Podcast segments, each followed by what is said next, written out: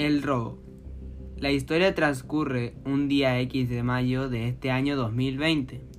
Recuerdo que aquel día amaneció muy helado y ventoso, típico de otoño. Mi mañana fue bastante normal, nada fuera de lo común.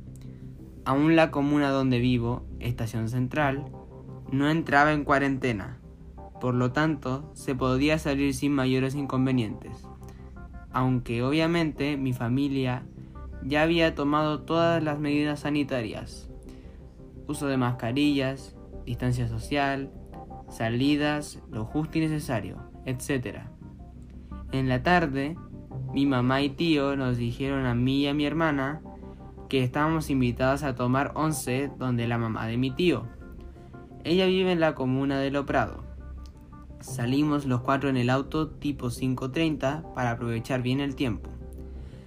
Pasamos a la panadería a comprar pan y un dulce para no llegar con las manos vacías. Cuando llegamos estaba todo listo. La tía estaba feliz de vernos. Compartimos alegremente valorando mucho esta invitación, ya que producto de la pandemia no se pueden hacer muchas visitas y uno deja de ver presencialmente a las personas que estima. Tipo 8 de la noche, decidimos regresar. Ya estaba oscuro y se queda muy helado. Mi hermana y yo íbamos sentados en el asiento trasero del auto. Yo venía mirando por la ventana, cuando de repente vi una situación que me causó mucho miedo y confusión.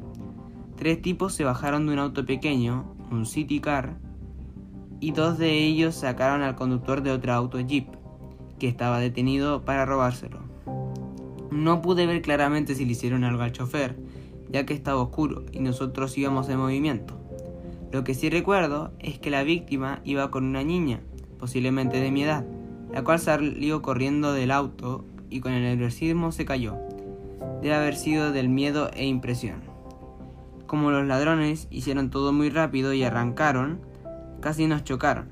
Por suerte no nos pasó nada. Mi mamá, tío y hermana no se percataron mucho de todo esto, solo que casi nos chocaron. Yo les conté luego lo que vi.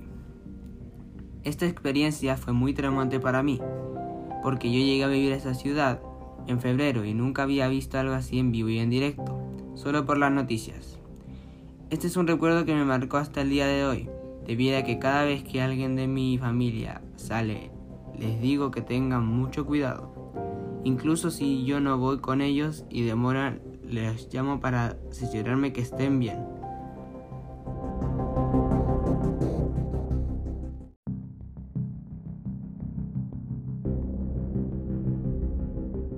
Este es mi testimonio en la pandemia 2020. Autor El Mantas 444.